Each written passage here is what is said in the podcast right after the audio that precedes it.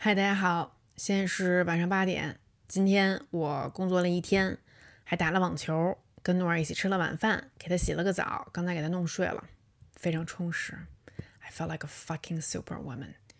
现在呢，我决定录一个播客，结尾我的一天，完美。大家好，欢迎收听害羞，我是竹子。上一期害羞呢，咱们聊一聊创业这个话题哈。我跟大家分享了一下我这个扯淡的求学经历。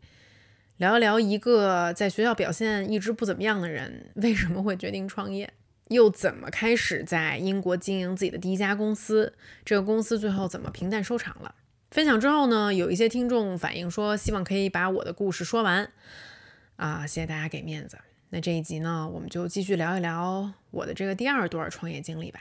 咱们可以聊一聊，我明明是一个在英国拍婚礼的。这么一个婚礼摄影师，我怎么就莫名其妙的成为了一个博主？我成为博主之后的迷茫，然后以及作为一个个体，我在自媒体的这个行业曾经躲过什么样的坑？最终又是为什么决定成立了一个自己的团队？如今作为一个 老博主，我怎么看待自媒体？怎么看待博主作为一份职业？它的寿命、它的天花板如何商业化？这些问题，以及我自己怎么总结我作为博主的成功与失败，这些是我写在一个纸条上。我今天想跟大家聊的。但是，同样的，关于这个话题，我也有太多想说的、能说的啊，时间有限。今天的话，咱们就是我想到哪儿说到哪儿，好吧？哦，对我真的认真的盘了一下，我觉得关于我的这个三段创业经历，确实需要分三集说完。但当时我在微博上跟大家说我要聊这个，征集到最多的问题，其实还是跟我现在的这段创业经历，就是在经营这家叫做 Tiptoe and Roll 的电商女装，呃，相关问题最多的。但是恐怕关于这段经历的这个故事，我还要再有一集的时间才能跟大家讲。或者我觉得我们可以这样，我们先聊完这集呢。啊，中间咱们可以聊点别的，调剂一下。然后我承诺大家，在二零二二年底之前，我一定会把我经营 TR 的许许多多精彩故事讲给大家听。你们觉得行吗？然后呢，就是发完上集之后呢，啊，还是有一些听友对我表达不满啊，说我聊得太随意啦，没有给出什么商业的真知。虽然说在开头我已经声明了，我真的聊不出来什么商业真知，但是呢，应这一部分朋友的要求，我还是准备在这一集里面好好的试一试，聊一聊在自媒体这个行业里面我一些浅显的商业看法吧。然后还有一些朋友指出来说：“竹子，你太多口语化的表达了，你说了好多然后，好多嗯。你看，我真的有在认真的阅读你们的这个评论，所以说好的，我试着改一改。确实呢，我也在适应这个一个人说话、一个人录播客的这个习惯，这个感觉确实跟我录喷嚏、跟两个人对话有很大的不同。我觉得自己是一个比较笨拙的人。”但是呢，我愿意接受大家的意见，我愿意不断的修正自己，变得更好，所以也欢迎大家都给我提意见。OK，那废话就到这里，我们今天开始。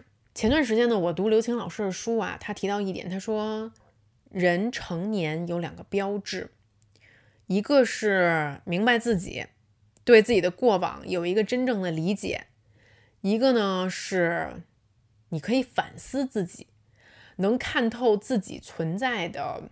一些问题，所以说我最近比较频繁的重新对自己的过往一些工作经历、一些人生体验产生了一些新的理解，而且我发现人的回忆很有趣，就是它会随着你现在成熟的程度和状态发生一些变化。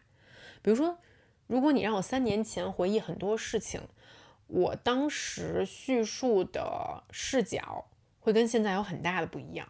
三年前我大概是什么样啊？三年前就是二零一九年，嗯，二零一九年，如今想来是我成为一个博主也好，KOL 也好，influencer 也好，开始被人认可，或者咱们就俗一点说，就是我最红的时候。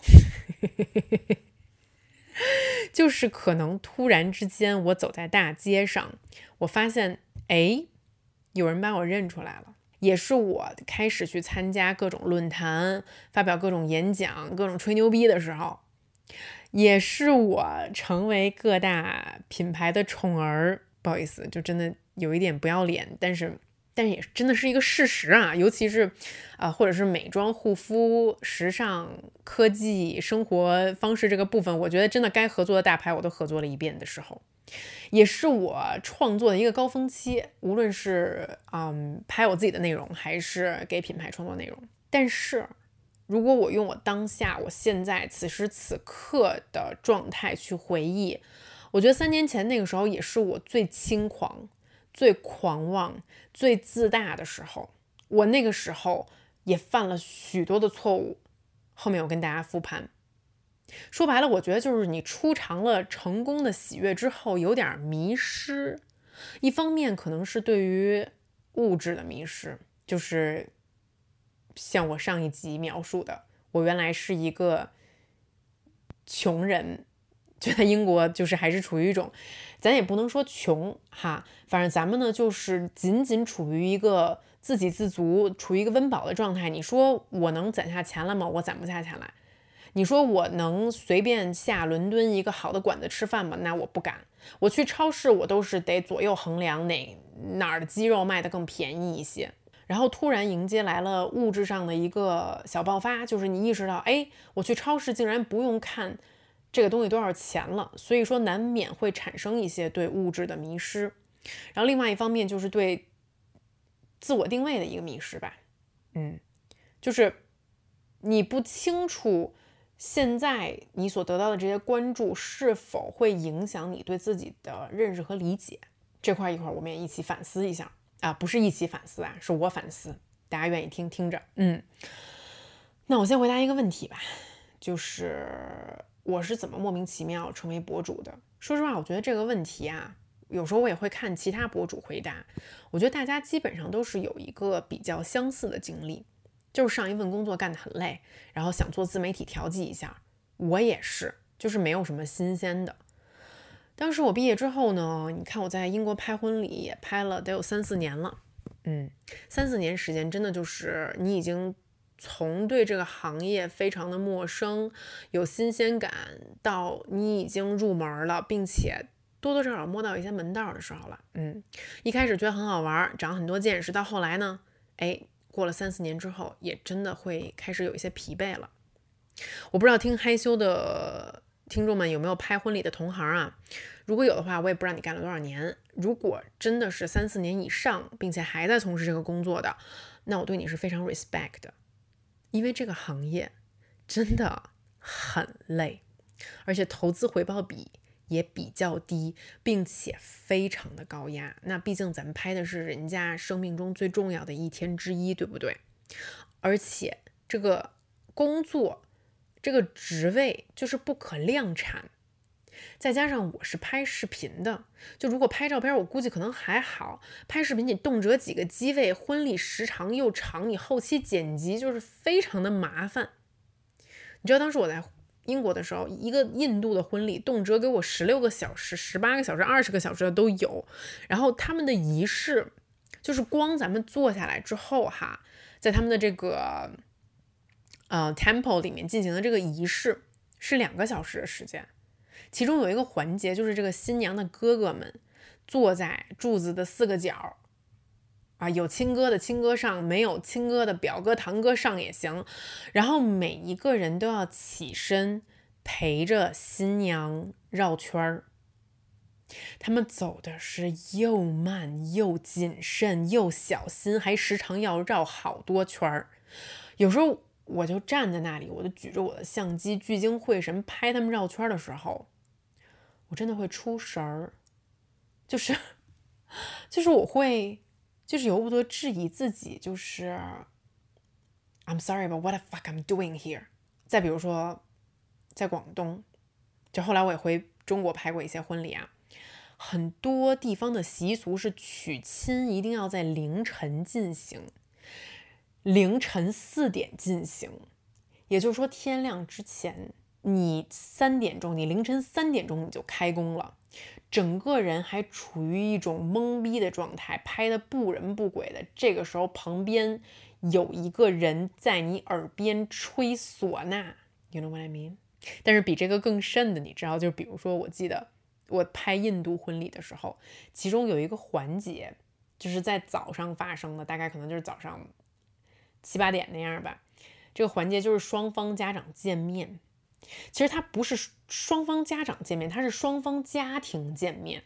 所以说两边家庭都要排兵布阵，这个叔叔要跟叔叔见，舅舅要跟舅舅见，表弟要跟表弟见，就跟古惑仔一样，浩浩荡荡的两拨人像是要打架一样向对方走过去。然后这个新娘就是他前妻，在婚礼开始前，他就跟我聊得很紧张，他就会跟我说，他说，Jesse，你 Jessie，please，please，Jessie。”你一定要捕捉到我的二舅，我的二舅 Raj 就是那个胡子长长的，然后戴一个眼镜的男的。我二舅是我妈最亲的弟弟，My dear uncle。我妈要求一定要在这个婚礼的视频中看到我二舅跟我老公的二舅见面的画面。How funny！我老公也有一个二舅，我们的缘分就是天注定啊。后面这是我补的。然后我他妈的到了现场，我发现胡子长那样、戴一个眼镜的男的有他妈的五十个。就现在说起来，可能你觉得哎呀挺好笑的，但你知道当时我打开一个海量的四百 G 的素材寻找一个二舅的时候，我寻找的不是那个二舅，不是那个二舅，是这个二舅的时候，我要寻找到这个二舅跟那个二舅。走向彼此握手拥抱的画面，并且确认我捕捉到了这个画面，我给它补上一个煽情的音乐，我把它放进这个视频的剪辑里的时候，那个时候我难免质疑：First of all, what the fuck am I doing here？我就是真的很崩溃。所以那个时候我的一个想法就是说，我可不可以转行去干别的？我我不是说我要转行去啊擦鞋或者摊煎饼干一个就是跨度很大的事情，但我想说，我是不是可以转行去拍别的类型的视频啊？我能不能自修一下哈？我自我提高一下，我努力试试我我能不能拍一个广告，或者说我拍个纪录片儿？我并不是说我不爱婚礼这个行业了。我当时从事它的时候，我开始从事它的时候，我是非常充满了热情的。但是你在一个行业大概深耕了有三四年之后，第一你是会出现一个疲惫的；第二是如果这个工作本身是比较重复性的工作，你就会经常问自己：我到底喜欢它吗？或者就是我在干嘛？我今后就一直要从事。现在做的这个事情了吗？但是你们知道，在职场上很容易发生这样的一个事情，就是你很容易向下兼容，但是你很难向上兼容。也就是说，如果你是拍广告的，你是一广告片大导演，你说你现在要去。给你们家谁谁谁拍一场婚礼，那可能新郎新娘会非常感激涕零，说吹牛逼说，你看今天我们这婚礼摄影师他是哪个哪个哪什么什么什么大片的导演，他今天过来给我拍婚礼来了。就如果你今天就咱们再说一个特别俗的，你今天是给某一个世界五百强的大公司干过，你今天是在某一个大厂有做产品经理的经验，然后你现在反过来去一个创业公司。那我觉得你的这份经历，咱们先不说你的具体能力如何，但是仅仅看你的 CV，你的这份经历会更被 appreciated。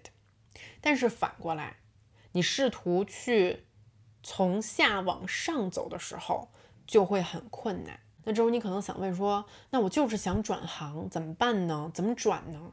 我怎么进入这个行业呀？我连门在哪儿我都不知道。我当时的一个做法就是。对，是的，我真的不想拍婚礼了，我想拍点别的。那我得交点对的朋友。所以那段时间呢，我从英国频繁的飞回国，那段时间呢，我也开始慢慢的结识一些我想进入的这个圈子，广告圈也好，还是啊纪录片的这个圈子也好，这个圈子里的一些朋友，包括我结识到了，对我来讲到现在为止都非常非常重要的一位朋友韩夏，她也是我另外一档播客喷嚏的 co-host，一个非常非常有才华的女导演。我俩其实是朋友介绍认识的。嗯，然后但是我俩很快的就发现，哎，我们可以在事业上合作。差不多那个时候，二零一六年、一七年的时候，也是我俩变成好朋友的很重要的一年。那一年，反正我就是铁了心了，我不干婚礼了，我就是铁了心想进入另外一个视频的领域。但是在此呢，我要非常感谢韩夏，我觉得韩夏教给了我很多东西，慢慢的把我这个在野路子上的人领到了正道上。我俩当时拍了很多。当时还是 VICE 中国的片子，现在改名叫了别的。我们俩也在一起拍了一些广告，反正探索了一些不一样的类型吧。都是年轻人，那个时候我也是二十七八的那个样子，你知道吧？然后啊，很有劲儿，每天很有活力。嗯，就是想一天到晚脑子里面就在想，说我还可以拍点什么新鲜的东西，还有什么器材是我没用过的，我还可以怎么去打光，我还可以怎么去录音，反正。脑子里想的就是这些东西，刚好身边自己身边最好的朋友也是经常可以交流这些创作的想法的。当时我看到的一条比较明晰的，可以拿到台面上的路，就是如果我不做 Love Storage 了，我如果再开一个公司，我想更多这个公司可能是一个 production house，一个制作公司，就是我们可以为我们的客户去制作他们想要的广告片，或者是其他类型定制的短片。虽然说我也客串过，当过几次主持人啊，但是我更多的还是把自己想象成一个镜头后面的人，一个幕后人员的这么一个样子。我觉得我即使再创业做个什么，也可能是大概率是这样的。但是呢，本着我很喜欢把鸡蛋放在不一样的篮子里的精神，我觉得这就是一个非常非常简单的一个道理，你知道吧？就是所以我就很喜欢，很喜欢。发挥这种精神，那个时候我又产生了一个直觉，这个直觉跟拍广告什么当导演没有什么关系，这个直觉我真的很难去解释它。但是就是我观察到，大概就是二零一六一七年的那个样子嘛，因为我是一个啊很喜欢看 YouTube 的人，那在 YouTube 上面，Vlog 作为一种比较自由的视频载体，它其实已经在油管上火了挺长一段时间的了。甚至是有一些比较专业的 filmmaker，像 Casey n e s t a t 他也在油管拍 vlog。然后我记得当时我搜到了一个他在哪里做演讲的一个视频吧，然后他就说了一句话，他说：“你知道我原来是在 HBO 制作节目，我那个节目从脚本到成片到最后发布，要经过层层审核，要经过一个非常长的时间周期才能呈现在观众面前。”但是直到 YouTube 产生，我制作一个影片，我上传它，然后我摁一个发布的按钮，它就立刻向全世界播放了。Casey 当时他觉得这件事情非常的震撼，他觉得这件事情发生，他觉得油管的存在就已经改变了媒体传统的传播方式，于是。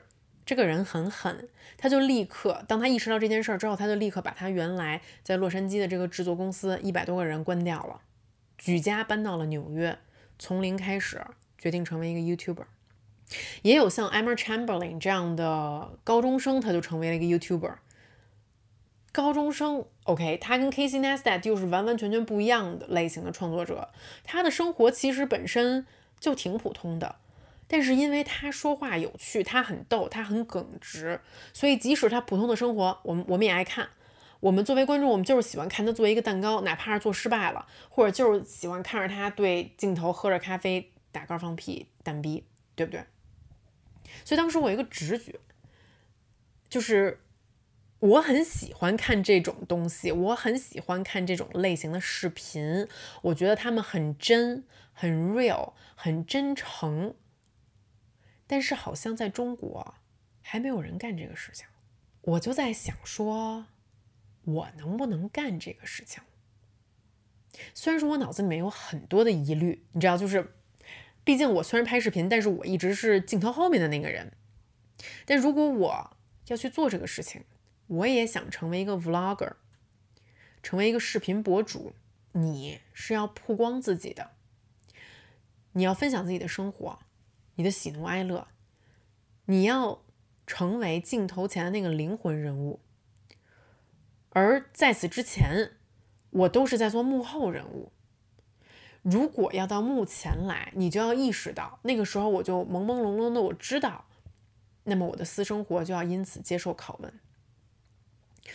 原来，如果我这儿还憋着什么秘密，你知道吧？我这还有什么小秘密，或者说是我有很多不想拿到台前来说的东西，可能这些东西就会变得透明。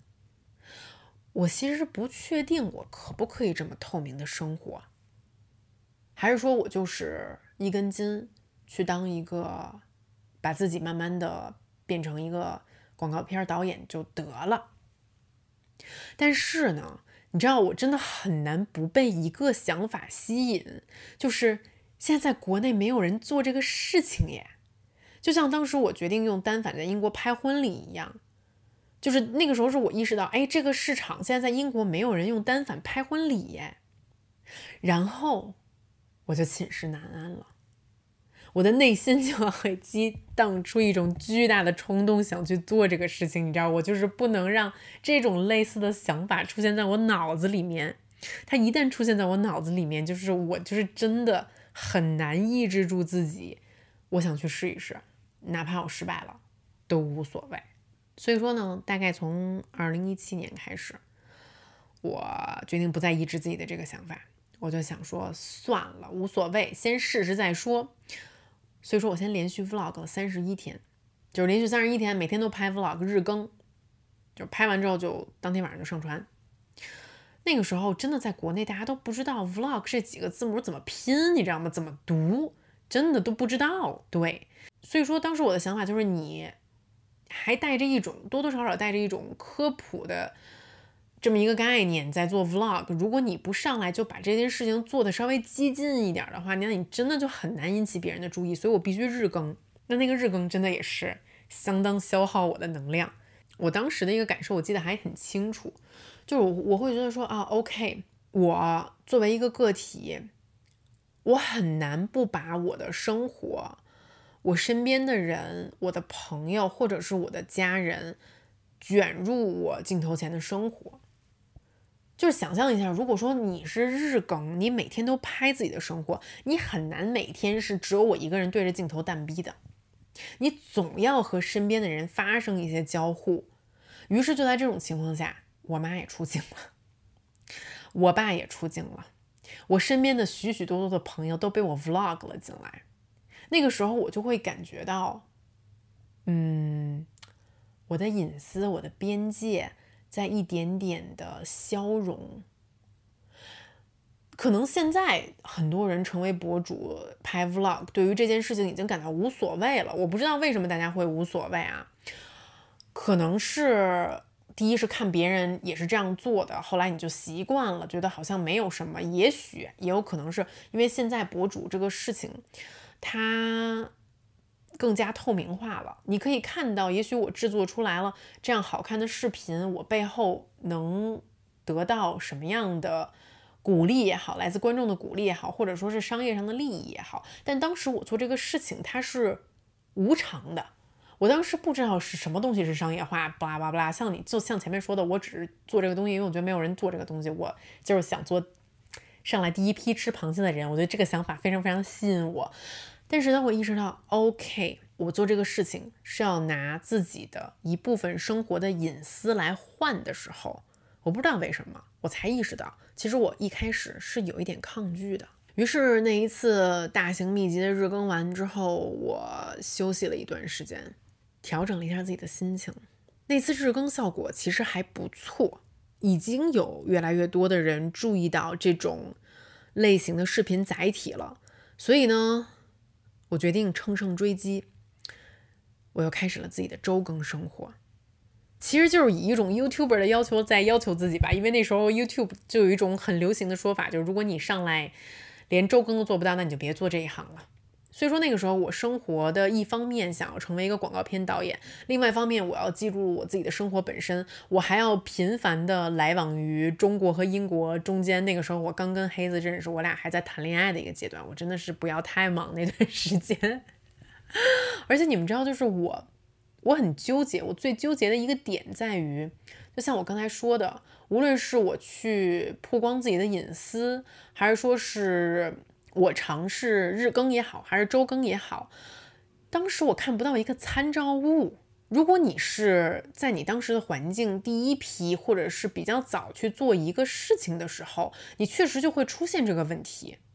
而且当时你知道，就是因为我也在幕后在从事一些工作，那当时在幕后其实多多少少有一个禁忌，就是你好像不太能抛头露面。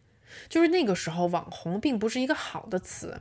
如果你想当一个正经的广告片导演，似乎有一个潜规则，就是那你不能是网红。就是那个时候，我觉得大家对于斜杠青年的这个概念，并没有那么的宽容。但是如果我当时就说，那好吧，那我就不当广告片导演，那我就认认真真当一个博主也行，我就又觉得好像我的兴趣不止如此吧。我好像还是可以拍更加大制作的东西。另外一个方面呢，就是就是现在说来这些话真的非常好笑，因为如今自媒体博主这个行业已经非常的成熟了。但仅仅就是在五年前，二零一七年，这一切都还很模糊，很多品牌也都在摸着石头过河，各种 MCN、各种机构鱼龙混杂，然后刚刚起步的这些内容创作者都是在险象环生。就在这种比较复杂的局面里，我回忆啊，当时我记得有两种人，就是我身边接触到自媒体这个圈子里面，第一类人呢，就是初出茅庐的创作者，做视频的，像是 Papi 酱啊、李子柒啊、飞猪啊、景月等等，大家都试图在做内容。第二类人呢，就是机构的老板，机构的老板也很忙，忙着签各种各样的创作者，然后跟品牌形成一个合作关系，帮创作者接单啊。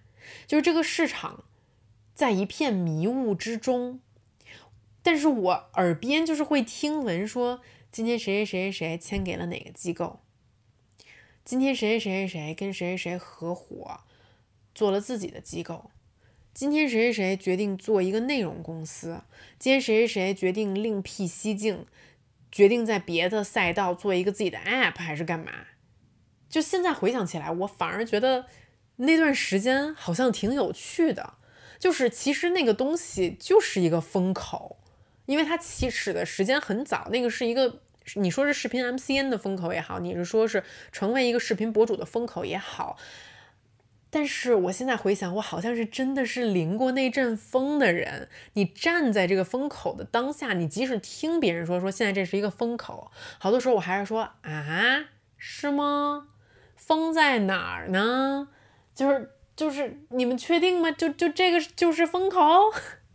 而那个时候让我最懵逼的，你知道，除了是我 OK 尽可能勤奋的更新，去精进我的内容之外，我跟你们说，让我最懵逼的就是关于博主的工作。一部分是水面上的，是大家都可以看到的，就是他今天拍了什么，他发了什么样的内容。但是另外一部分，很大一部分是水面下面的。就是什么可以支撑一个博主继续拍内容？钱，它的商业价值，自媒体的变现。所以说当时呢，在我的眼前有几条路。我一边说，大家不妨假设自己在这个场景里面想象一下，你会做一个什么样的选择？第一条路就是全约签给一个机构，让他来负责搞定你怎么赚钱的问题。对方这个机构可能会承诺，OK，你以后呢不需要花任何钱，你不需要花自己的钱去搭建一个团队，你所需要的一切人，什么摄影师啊、摄像师啊、你的编辑呀、你的剪辑呀，我都会给你提供。你更像是你这摊事儿啊，你这个频道的一个出镜主持人。当然了，你的商务也是我来负责。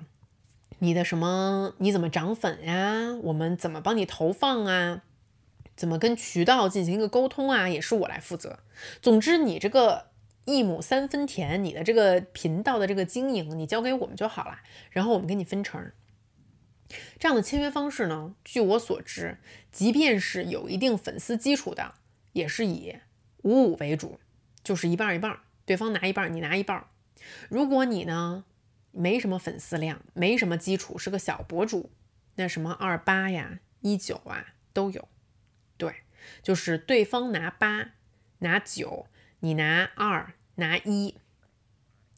比较厚道的呢，可能就是跟你签个三五年。也有签十年的，一旦毁约，毁约金一般都是几百万。如果你成功了，对方也经常会说是他们孵化了你这个账号，甚至说就是你如果以后决定咱不干博主了，咱们去干别的事情，比如说你做一个自己的品牌，这个事情也是跟你的机构全权绑定的，你会选吗？你可能你听到这儿你就已经说了说当然不可能了，这不就是一卖身契吗？对不对？但是。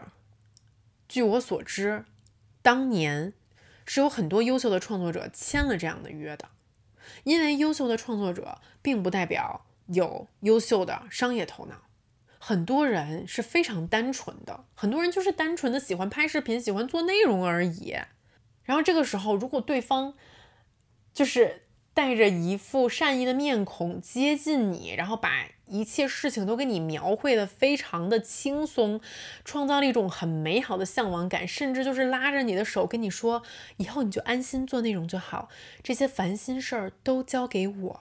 大家要记住，商人是干嘛的？商人最爱赚的就是你的认知差异。什么是认知差异？就是我上面描述的这些听起来花里胡哨的东西，什么我来拓展你的商业潜能啊，我来帮你做内容变现呀，我来帮你和平台交易，帮你涨粉呀，我来帮你搭建内容团队，减轻你的内耗啊，以后我来帮你经营你的品牌，你只要安心做内容就好。不好意思，我真的我说这个绝对要被机构老板打。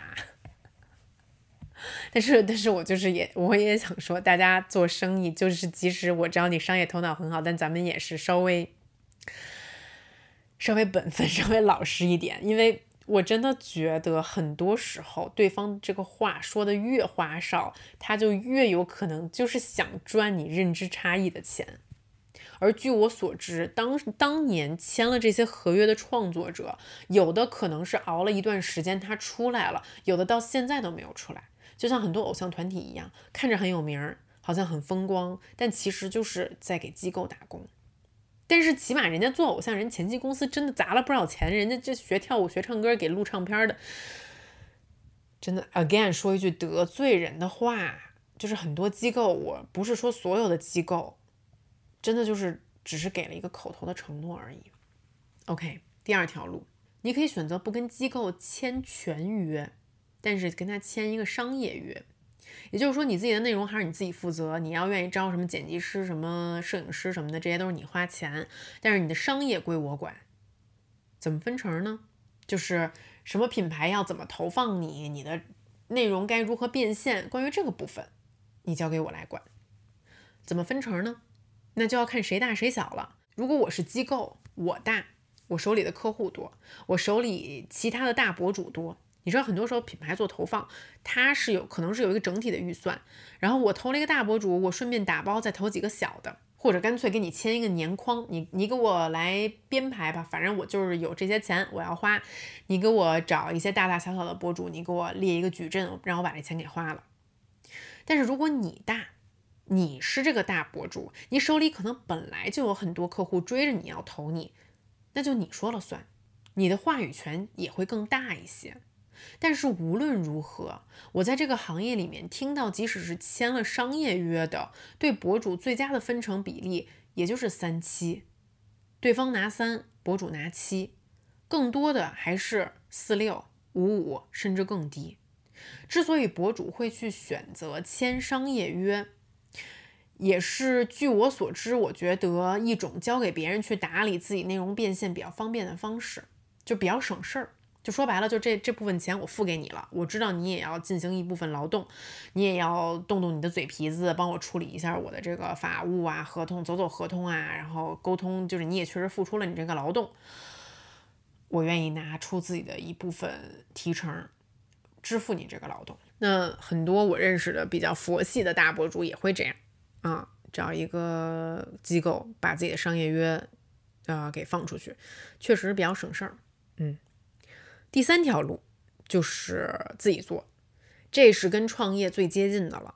就是你别忽悠我，我也别忽悠你。我组一个团队，这个团队里面我来，这个团队里面有帮我谈商务的，有帮我做内容的，但是我是老板，我自食其力，我说了算。做好了呢，就是那你肯定就是话语权更多，你可以来掌控你这个团队的发展方向。甚至我做好了，我还可以变成自己变成一个机构去签别人，或者说在我的团团队里面孵化新的账号。那这条路呢，相对没那么常见，也辛苦很多。但是毕竟是自己当老板，自己掌握一切的细节，自己掌握客户的资源，自己掌握自己的命运，听起来好像还是更踏实一些。就这一集害羞，我为什么在聊做博主，在做自媒体的这个事情的时候，没有跟大家去分享。我在内容上遇到的瓶颈，而是选择分享更多关于这个行业商业上面当时我面临的一些纠结和困惑呢？是因为我觉得在此跟大家分享一个人生经验吧，就是我觉得哪怕是你不知道的事情，你都要尽可能的去了解。这也是我创业学到的一个比较重要的经验，就是你面对自己未知的事情。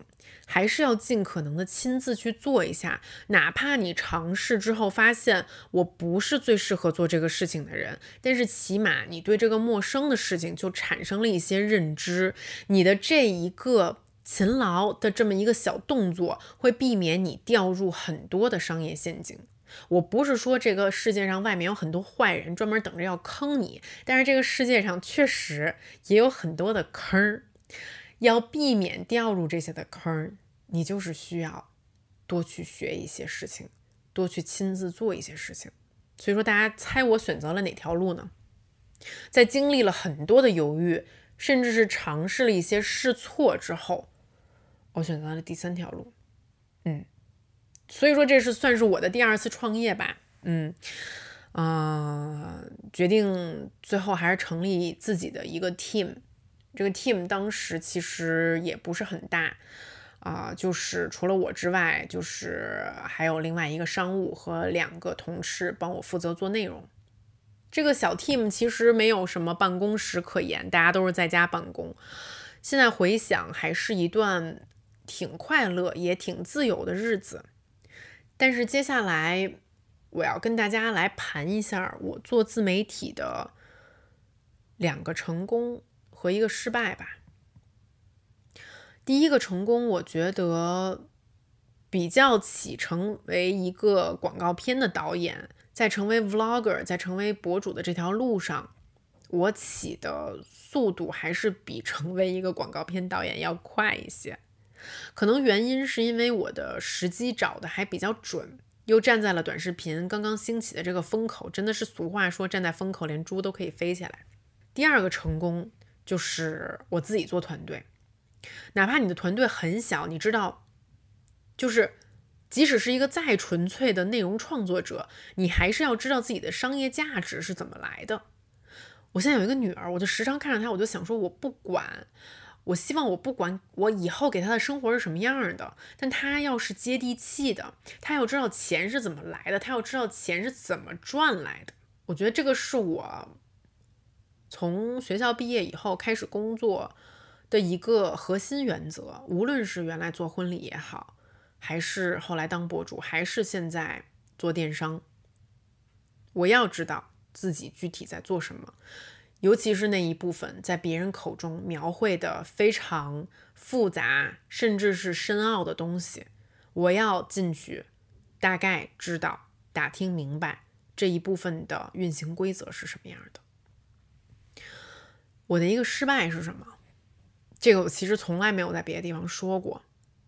就是我觉得我在自己最成功的时候，无论是内容还是商业上啊，当时我觉得我太飘了，我有点狂妄了。这个可能是作为一个台前的人真的很难去避免的东西，就是突然一下你得到了巨大的关注，你受到了很多的认可，然后这个人就像充气球一样，这个气球会越充越大，会有点飘。其实我特别希望那个时候，如果能有一个前辈来点拨一下我就好了，就把我这个嚣张的气焰往下压一压，让我更加谦逊一些。但是没有办法，当时没有这样的一个人出现，这就代表我后面一定会犯错误。我后面犯的很多错误，其实都源于我这个心态，就是觉得自己挺牛逼的，觉得自己挺厉害，觉得自己做的挺好的。你看，有这么多的人认可我。而当时我犯的一些错误，其实换成别人可能已经毁掉别人的这个自媒体事业了，或者足够让一个人一蹶不振。因为我相信所有的人都会有一些可能与大多数人相悖的观点。如果你实在没有，那我觉得未免这个人也有点无趣。人总得有一点。跟别人想的不一样的地方吧，对吧？你如果你是一个具备独立思考人格的这样的一个人，但是如果你选择出来做一个公众人物，半公众人物，那么 sorry，你无论你底下跟你朋友怎么去讨论你自己的观点，但是你要注意，你现在该闭嘴的时候你是要闭嘴的，否则你没有办法吃这个饭，干这一行。我觉得。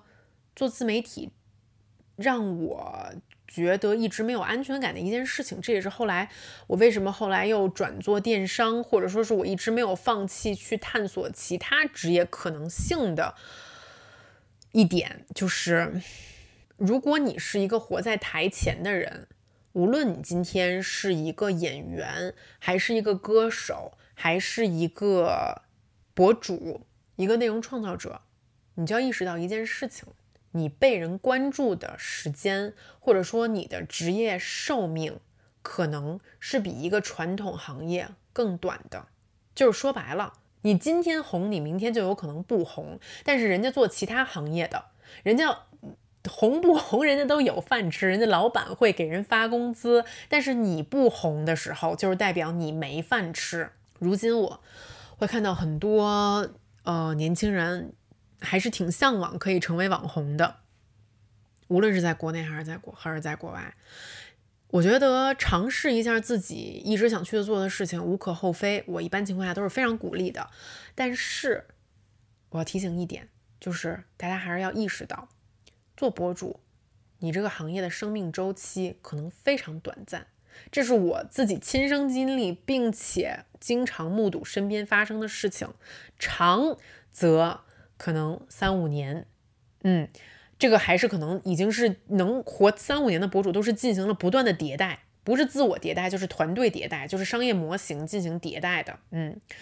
但是更多的情况下，我看到更多的，要不然就是昙花一现，要不然就是可能一两年、两三年，它可能还会出现在你的视野里，但你知道，就是它最兴盛的那段时间，它最火的那段时间，所有的品牌都追着要投它那段时间。可能要过去了，挺残酷的一个事情，你知道吗？就是它会让我意识到，与其作为总是被考量你的商业价值，你现在红不红，你值不值得投的这样一个账号，我后来会觉得，我更想去成为一个更扎实、能走得更久的。这样的一个载体，这也就是为什么后来我仔细的、踏实的，嗯，把自己的精力投注在了做现在这个品牌电商上面。但是总的来说，怎么说呢？哎，我如今看待，反正当时我做自媒体这个经历吧，我现在客观多了。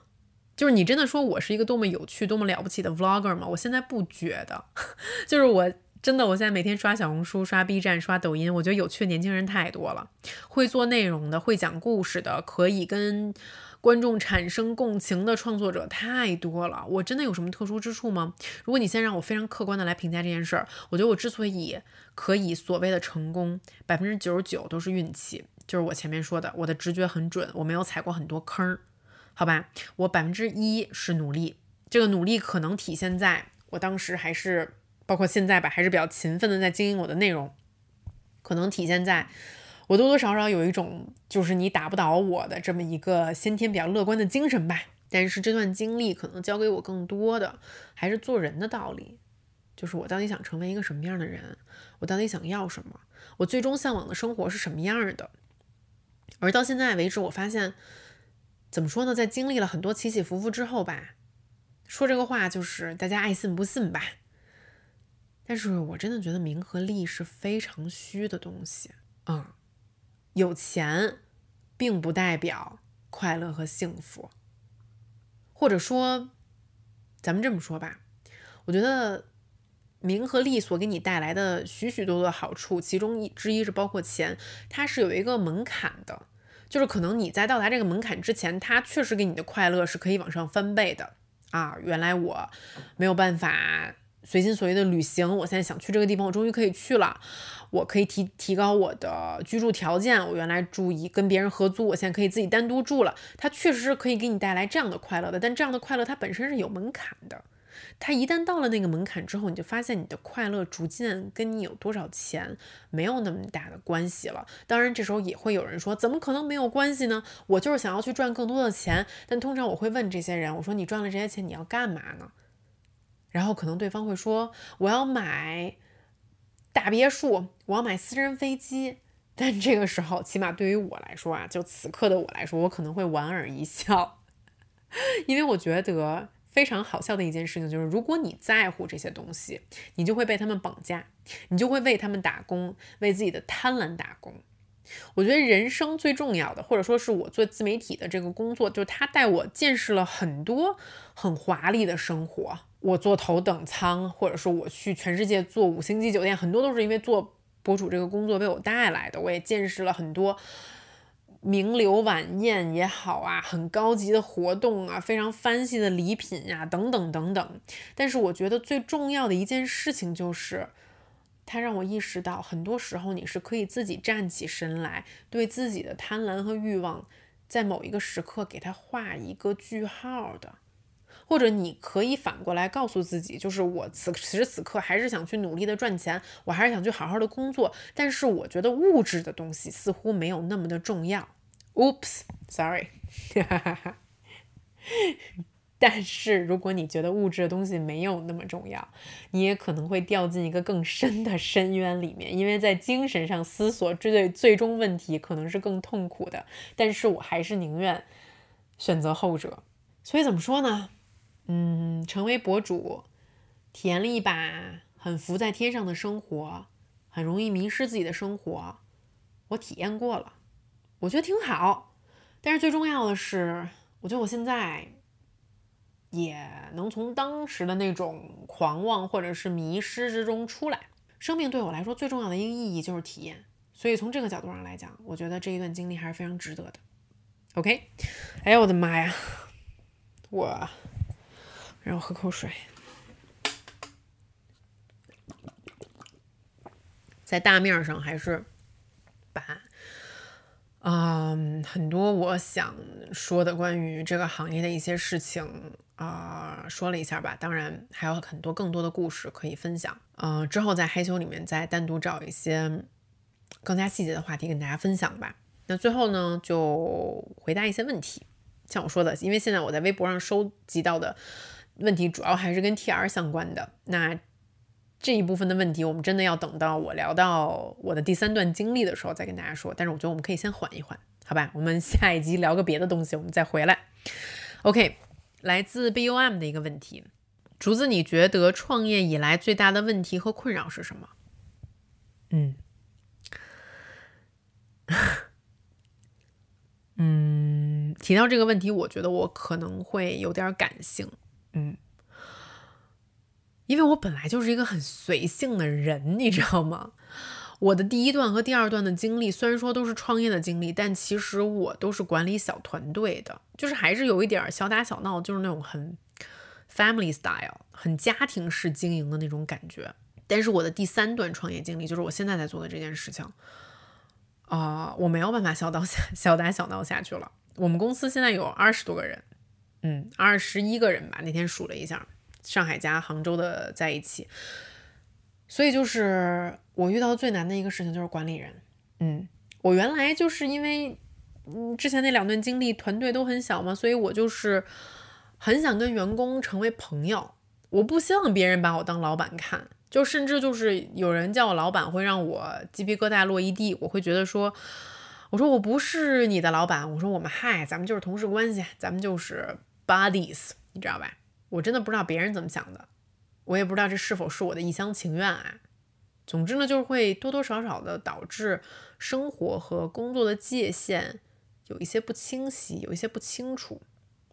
而一旦比如说你们的工作中产生任何问题的时候，不可避免的，我真的没有办法拍着胸脯说它不会影响到你们的生活，它不会影响到你们的友情。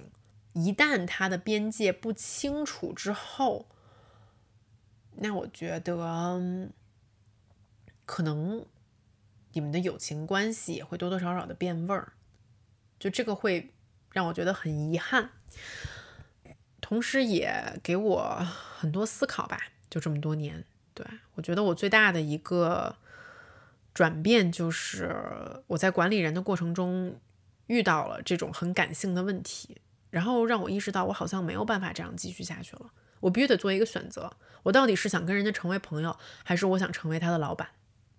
鱼和熊掌不可兼得，所以说我现在变了，我现在变成了一个冷酷无情的老板。哎呀，不是，我现在就是可能会希望这个边界更清晰一些。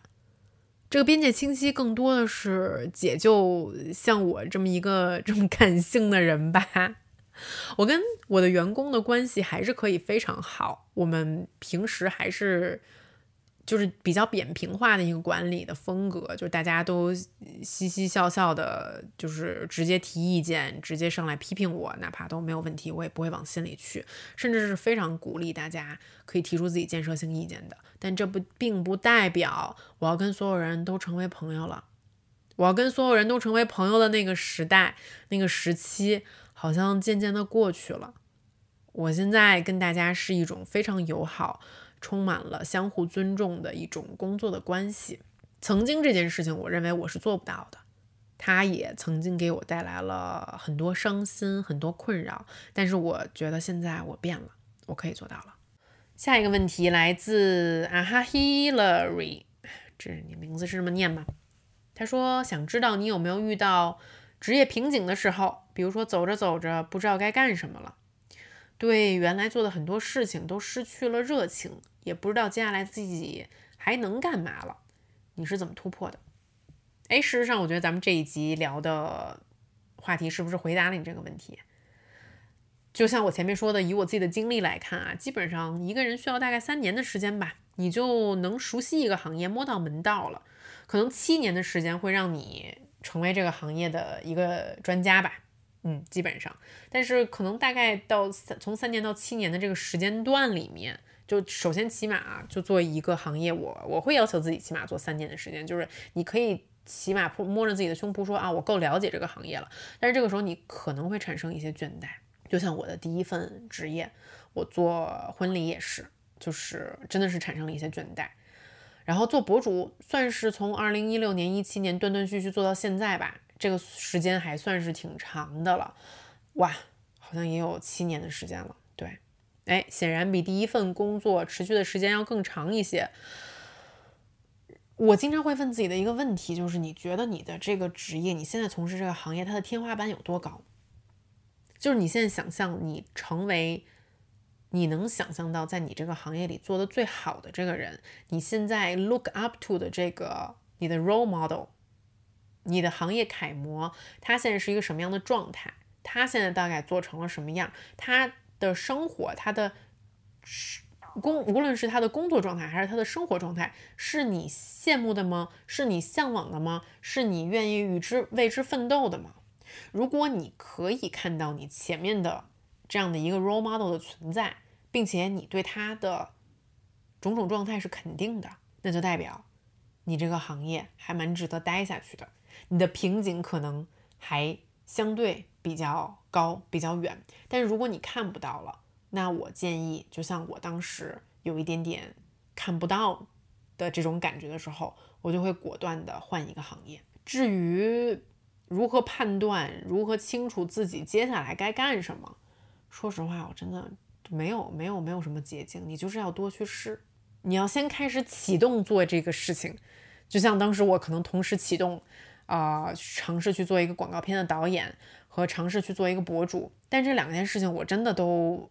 往前推动了挺多步的，哪怕是做广告片的导演，其实现在偶尔还会接到一些邀约，让我去以完完全全以导演的身份去拍一些片子。但鉴于可能我现在目前的时间管理，我比较少去接这种工作了。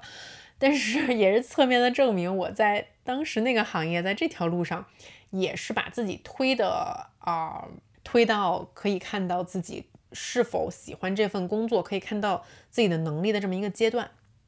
所以说，如果你要转行的话，你就要义不容辞的去尝试你想去进入的行业，或者是找已经在这个行业的人去聊、去谈，去试图更加了解。如果你连这份了解都没有，就更不要谈你如何去确定自己接下来可以干什么了。最后一个问题，回答 Daisy 齐的吧。他说：“创业是不是就是没有下班的时间呀？随时待命，脑子里都是工作，无法控制？”The answer is yes。你知道我，因为我作为一个从来没有给别人打工过的人，我作为一个上来第一份正式工作就是自己创业的一个人，我很快就意识到了一件事情，那就是如果你想当老板，那你没有真正的休息日。你可以，没问题，你要愿意休，你休息，但是你要推动的工作，你的效率就会变慢，你这个事情它可以落实的这个。时间就会变慢，这是你自己的一个选择的问题。但是后来我发现这是思考问题的一种方法。我发现另外一种方法就是，无论你是一个有商业头脑的人，还是说你是一个有做内容天赋的人，还是你有是一个有做投资天赋的人，但凡你对一个东西感兴趣，你对一个东西足够着迷。你确实脑子里面很少有所谓下班的时间，就是你看见什么你都能想到令你着迷的这件事情。我当时拍婚礼的时候，一度很愿意去琢磨那个器材。我看见所有的东西都在想说，他这个是拿什么机器拍出来的？他这个声音怎么收的这么好？后来我去当博主了，哎我的妈呀，就没有办法好好看 YouTube、哔哩哔哩，就没办法好好看短视频了。你只要看的时候，你就会在琢磨。哦，他这段是以这种方式来叙述这个故事的呀。哦，他这个特效还蛮有趣的。哦，他现在已经进展到这个程度啦。或者是你走在大街上，你突然看到一个什么东西，就想，哎呦，我靠，这时候我要有相机好了，我要把这个拍下来就好了。但是我拍下来之后，我该怎么讲这个故事呢？我有前因后果吗？啊，我要怎么串场，把我现在的这种感受描述出来？包括我现在开始做品牌、做电商，我都已经没法好好拆快递了。如果我拆了一个我之前没有买过的品牌的快递，我就会留心它的包装，我会留心它到底给客户留下了什么信息。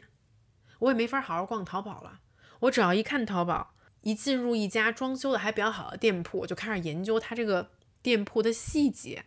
他设置了什么样的优惠券啊？他的会员体制体系是怎么 怎么完善的呀？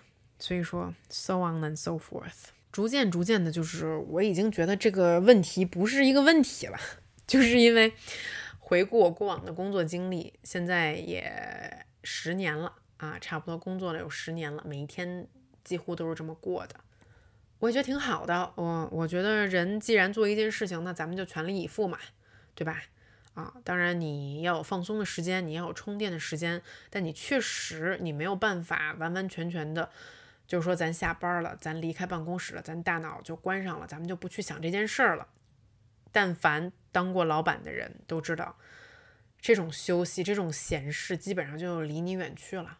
好吧，那毕竟你是这个公司承担最多压力的人。这个公司咱要是赚钱了还好，这个公司咱要是亏了，咱们要是赔了，要去还债的人是你啊。好吧，嗯，那这集就到这里，我也说累了，嗯，希望大家可以喜欢这一集害羞。那么现在呢，你可以在小宇宙、喜马拉雅、网易云音乐、苹果播客和 Spotify 上面订阅害羞。这一集就是这样，那我们下一期见喽。